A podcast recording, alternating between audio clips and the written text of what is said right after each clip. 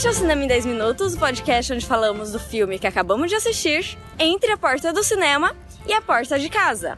Aqui quem fala é Karen Soarelli. E aqui é o Guilherme Deisvalde. E hoje nós vamos falar sobre o filme Talvez uma história de amor. E hoje, queridos ouvintes, vocês não vão escutar a robozinha do estacionamento falando: insira aqui seu ticket com o código virado para o leitor. Porque nós não fomos de carro para o cinema. Olha só que incrível. O Cinema em 10 Minutos aproveitou que hoje foi um dia bonito, um dia de sol em Porto Alegre, uma raridade. E nós fomos caminhando para o cinema, olha que coisa boa. É, tu fica reclamando que não faz sol em Porto Alegre, o que é verdade, não tem muito sol aqui, mas tu sabe o que, que tem nessa cidade? O quê? Um monte de cinema. Tanto que a gente foi caminhando e encontrou um. Bom, eu não sei de monte de cinema, porque esse é o segundo cinema que eu vou na cidade em seis meses. Ah, não é culpa minha que o outro dá desconto pra gente, né?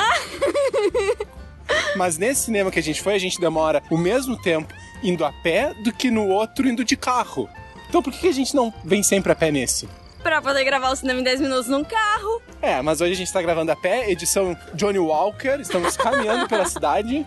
Vocês vão ouvir a gente começar bem o podcast, terminar ofegante, cansado. É, podcast e exercício tudo junto. Ué, não tem aquelas dicas como ter uma vida mais saudável, suba escadas todo dia até o 23 andar, faça faxina em casa. Olha. Grave o podcast caminhando. É, e depois tome uma bronca do editor, né? Vamos torcer pra essa gravação funcionar. É, a gente tem editor agora, não é verdade? Nós temos Fábio Morgado, que de Morgado é só o nome, ele é super rápido, super caprichoso. Ah, muito obrigado, Fábio. E hoje nós estávamos falando sobre algo bem interessante. Algo que é o contrário do Fábio, que o Fábio é um amorzinho que deixou a gente super feliz. Mas nós estávamos falando sobre decepções, frustração. Gui, como que é a fórmula da frustração? Não, não é a fórmula da frustração, é a fórmula da satisfação. Mais ou menos. Há controvérsias. É, não no nosso caso. Ela é igual à expectativa menos a realidade. Tá, então se a expectativa é baixa e a realidade é muito boa. É, não, na verdade, do jeito que eu falei, fica fórmula da decepção mesmo.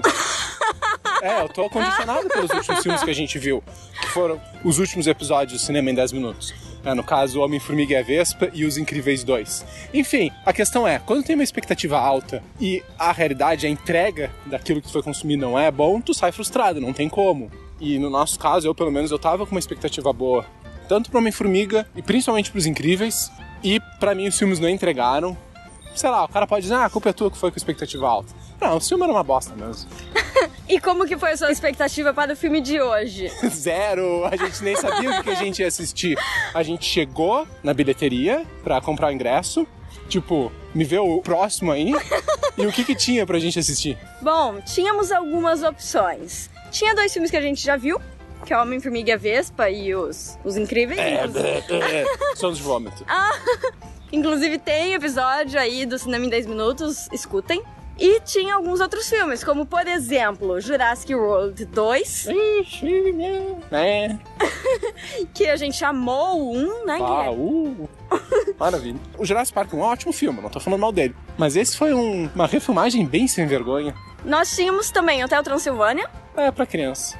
O trailer é muito bom. O trailer é bom. Nós tínhamos um filme brasileiro, que eu esqueci o nome agora, que a gente olhou e falou: é esse que a gente vai ver? Sim, é. Qual, qual que é o nome? é, quase uma dupla. E por que, que a gente não assistiu o filme? Porque ele ainda não tinha estreado. Vejam só, a gente é um pouco pão duro. Nós vamos ao cinema na quarta-feira, o dia de promoção. O dia mais barato? Claro, óbvio. Por que, que é o dia mais barato? Porque é a véspera da estreia de filme. Que é na quinta. Então a gente vê todos aqueles cartazes lá lindos, maravilhosos. Ah, vamos assistir esse, esse. Nenhum tá em cartaz. É, então esse, quem sabe, na semana que vem. E tinha o filme da semana do The Rock. Sim. Porque toda semana você, vai, você pode sair de casa sem saber que filme você vai assistir, mas uma coisa você sabe: você vai encontrar o The Rock. É, ele deve ter um estilo de vida muito caro. Porque ele trabalha, hein? E que mais que tinha? Tinha o filme nacional que nós acabamos escolhendo, talvez, uma história de amor. Por que, que a gente escolheu esse? A gente... Porque a concorrência tava difícil. A gente ficou entre ele e o filme do The Rock. O Jurassic World 2, na boa, um já é fraco. Continuação normalmente é pior. Se um já é ruinzinho, o que, que sobrou pro 2? Gui, depois as pessoas ficam falando por aí que você não gosta de nada. Ah, é bom agora Jurassic World. A única coisa que presta no filme é quando toca o tema, a trilha do filme original. E eles ainda usam meio mal feito. Tudo bem, o, Tem aquela episódio... cena que o helicóptero tá pousando e toca a trilha tema. Tá bom, o episódio de hoje não é sobre dinossauros. Não. É sobre amor. Oh. Hoje nós assistimos talvez uma história de amor, que é uma comédia romântica nacional. Deu um certo trabalho carregar o Guilherme pra dentro do cinema, Por ser uma comédia romântica, não por ser um filme nacional. mas nós entramos com a expectativa assim, ela não tava nem alta nem baixa, ela tava uh, inexistente, Inexistente. porque a gente nunca tinha ouvido falar do filme. Simplesmente entramos. Sim, é, não é nada contra o filme, mas literalmente eu descobri que ele existia quando nós chegamos à bilheteria. Ah, diga-se de passagem que não tinha cartaz dele. Sempre que você chega no cinema tem aqueles cartazes grandes de em exibição. Inclusive tinha esse filme nacional, quase uma dupla, que tava lá, mas não tá em exibição. E esse filme que a gente assistiu, talvez uma história de amor, não tinha cartaz. A gente só descobriu que ele tava em cartaz porque a gente entrou naquela maquininha de autoatendimento e olha só, tem um filme aqui que tá escondido. A gente estava quase aceitando o filme da semana do The Rock. Gui, diga-me, se a expectativa que você tinha quanto ao filme era nula, como que foi a realidade? Eu curti. O filme. Ai, você fala de um jeito assim que já dá a entender que terá ressalvas. Ah, sim, né? Só Vingadores 3 não tem ressalva. Só ver o Thanos batendo em todo mundo não tem ressalvas. Ah, o filme é bom. Como a Karen disse, é uma comédia romântica, né? Comédia romântica tu normalmente já sabe o que esperar. Esse ainda tem dois plot twists, duas viradas de trama, né? Uma é, na verdade, a trama do filme, que ele só acompanha o protagonista masculino, né? Normalmente tu acompanha o casal, ponto de vista do homem e da mulher. Esse filme só acompanha um deles. A outra virada de trama eu vou falar mais adiante. Assim, o filme é sobre mim. É a minha versão masculina. ele é um cara que ele vai colocar quatro coisas em cima da mesa, ele coloca as quatro exatamente a mesma distância uma da outra, alinhadas. Ele mudou muito de vida, de casa, de escola quando era criança, e hoje em dia ele tá buscando não mudar mais. Uma estabilidade. O celular que ele tem É a melhor igual, parte do filme. é igual o que eu tinha em 2004. Ele não muda nada na rotina dele e nem nas coisas que ele tem. Ele tem um tijolar, Daqueles indestrutíveis. ele tem uma secretária eletrônica em casa. A mesa de trabalho dele, ele é um publicitário. A mesa de trabalho dele não tem um computador. É verdade, não tem. É por isso que ele tem que ir num colega dele pra tocar o pendrive. Eu não tinha dado conta disso.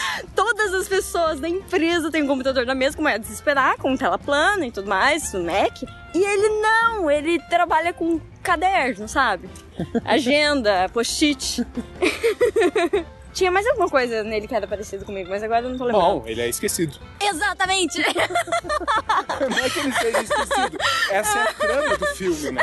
Vamos, Exatamente, a memória dele é bem ruim. vamos falar a sinopse? Tá. Bom, o protagonista é esse publicitário todo com toque, né? Ó, é publicitário, eu também sou publicitária, eu tô falando do filme da minha vida. É um publicitário com toque e ele é solteirão, convicto, ele não quer mudanças na vida dele, o que inclui não querer um relacionamento. E aí, certo dia, ele acorda de manhã pra ir pro trabalho, pra seguir a rotina dele, que ele segue todos os dias, e tem uma mensagem na secretária eletrônica dele. Ele toca e é uma mulher dizendo que não dá mais, ela gosta muito dele, mas eles têm que terminar. Ela diz o seguinte: Virgílio, aqui é a Clara. Desculpa estar falando isso por mensagem, mas a gente vai ter que parar. Eu te amo mais do que qualquer pessoa nesse mundo, mas a gente vai ter que terminar. É, Algo aí. assim, peraí. Algo assim. Ela termina com ele pelo telefone. Só que o que acontece? Ele não lembra de sequer ter namorado ela, ele não sabe quem ela é. Ele fica tipo, hã? Que raio é isso? Ele pega a secretária eletrônica dele, bota debaixo do braço, vai pro consultório da psiquiatra dele, mostra pra ela, e a partir daí, o filme realmente começa com ele tentando investigar quem diabos é a Clara. É, primeiro ele acha que pode ter sido um engano, apesar de Virgílio ser um nome não muito comum. Mas aí os amigos dele estão todos preocupados, falando: putz, a gente ficou sabendo que a Clara terminou com você. E até certa parte do filme você não sabe se a mulher é real ou se os amigos inventaram a mulher. É, talvez pra ajudar ele a se soltar mais, porque ele é um cara quadradão, né? Demais até. Bom, essa é a trama do filme. Então, como eu falei lá no início, ele é uma comédia romântica, mas ele tem uma pegada diferente. Comédia romântica de todos os gêneros é aquele mais previsível, né? Tu sempre sabe não só como vai acabar, o casal vai ficar junto no final, como tu sabe como vai acontecer. Tem aquela estrutura clássica, no início eles se conhecem, vão se aproximando, se gostam, daí no segundo ato eles estão às mil maravilhas, daí no... Só que tem um segredo. Tem um segredo, aí eles brigam. Enfim, todo mundo já viu essa história. Mas tu assiste mais para ver como vai acontecer do que exatamente o que que vai acontecer. Porque isso tu sabe, se tu já viu algum filme da vida. Esse filme ele tem algumas diferenças. Ele é um pouco mais, mais original que a média. Então, hum. eu achei a produção maravilhosa. O filme é muito bonito, tem cenas em Nova York. O filme se passa em São Paulo, 90% dele, mas ele tem cenas em Nova York. As tomadas em Nova York são melhores do que de boa parte dos últimos filmes americanos que eu vi. A parte de música tá muito boa. A parte de música tá excelente. Agora que você tocou no assunto, praticamente tudo no filme tá redondinho. Sim. E a parte das músicas tá redondinho, elas fazem sentido. O filme usa muita música brasileira, mas também tem algumas músicas americanas, músicas populares. Eu acho que eles tiveram um equilíbrio muito bom aí. A única coisa que eu confesso que eu não curti tanto, a direção de alguns atores ainda é um pouquinho travada. Ainda algumas coisas parecem um pouco novela me parece que faltou um pouco de mão na direção ali para soltar mais o pessoal. Como eu disse, o filme se passa em São Paulo, os personagens são todos paulistas.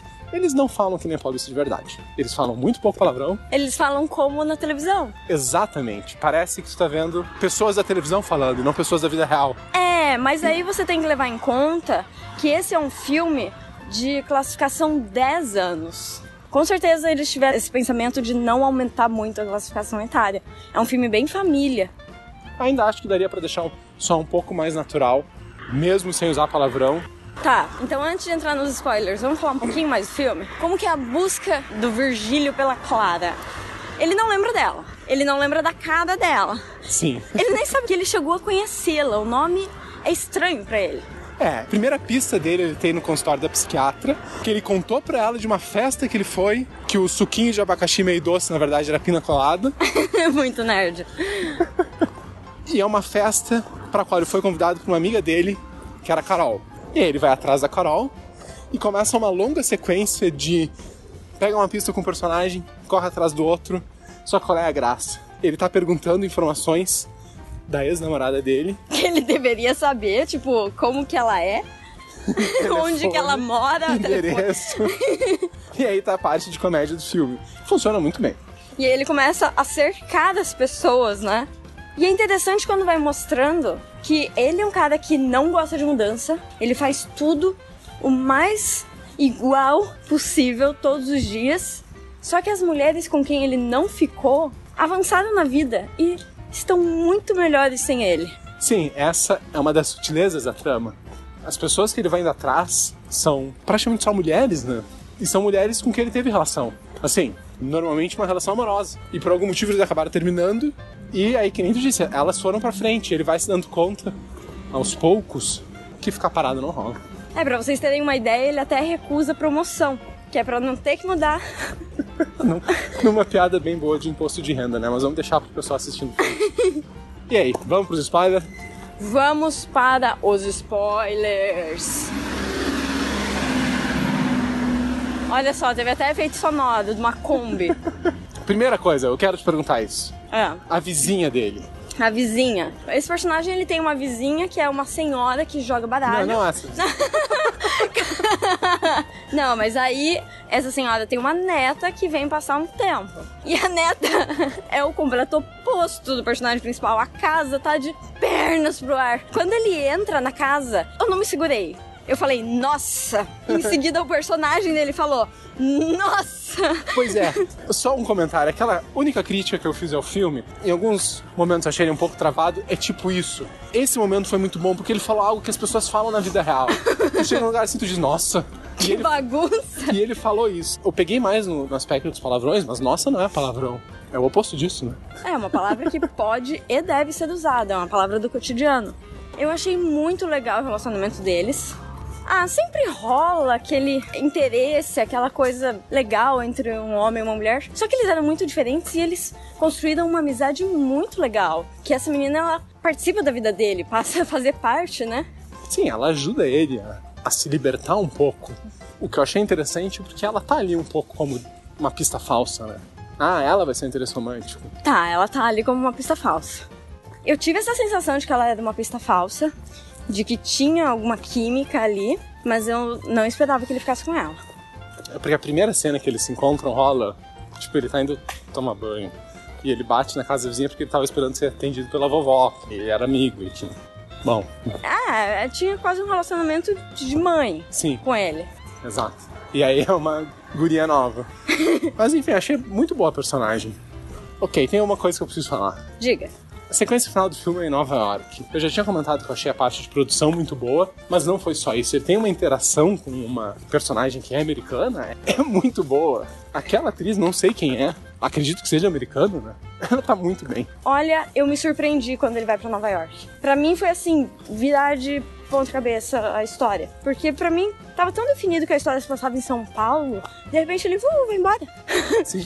E foi tão gostoso. Sim, Foi libertador ver aquele personagem quadrado pegando o avião e indo embora.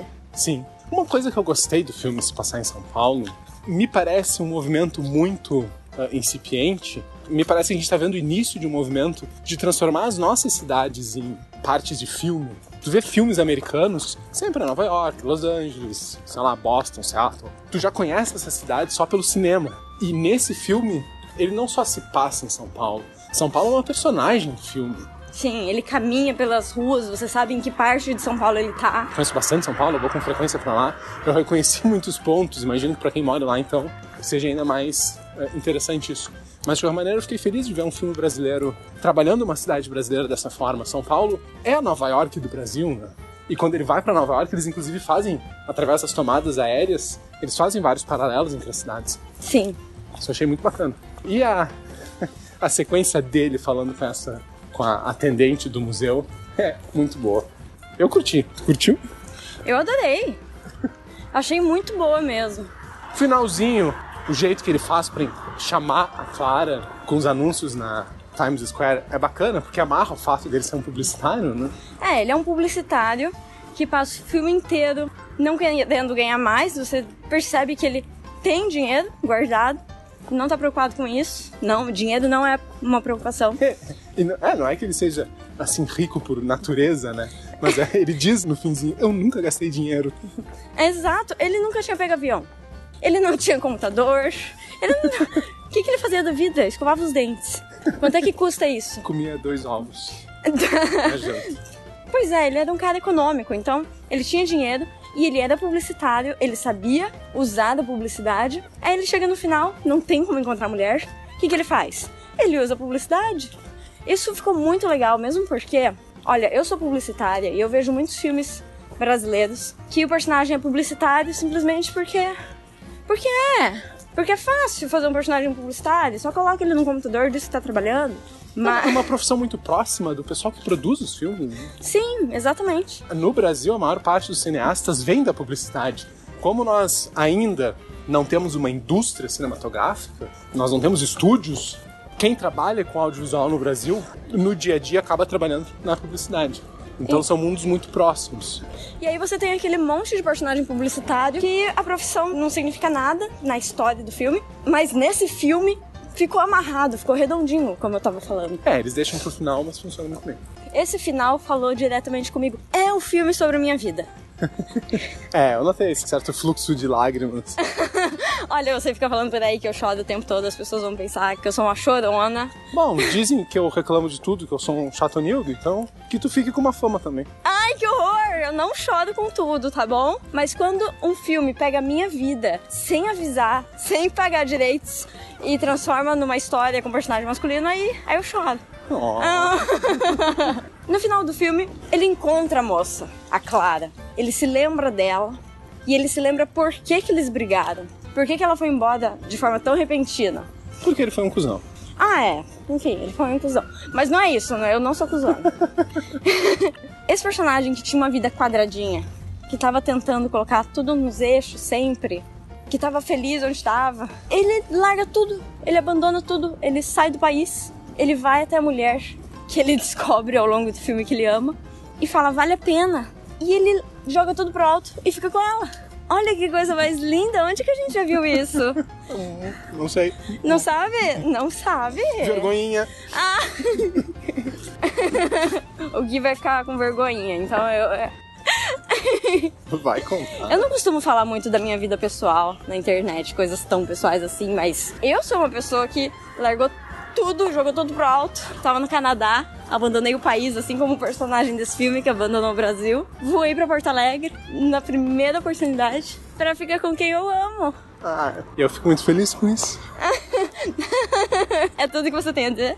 Ah, tu chorou no filme, agora tu quer me fazer chorar no podcast? Dá um beijinho. Olha só, gente, o amor é lindo. Essa é a mensagem do filme, né? Vale a pena arriscar um pouco, vale a pena mudar. E, na minha opinião, vale a pena assistir o filme também. Vale a pena assistir o filme. E fica então essa mensagem do Gui para vocês. Vale a pena mudar a sua vida por amor. Oh. É isso, gente. Assistam o filme até o próximo Cinema em 10 Minutos. Que às vezes tem meia hora. Fala tchau. Tchau, tchau.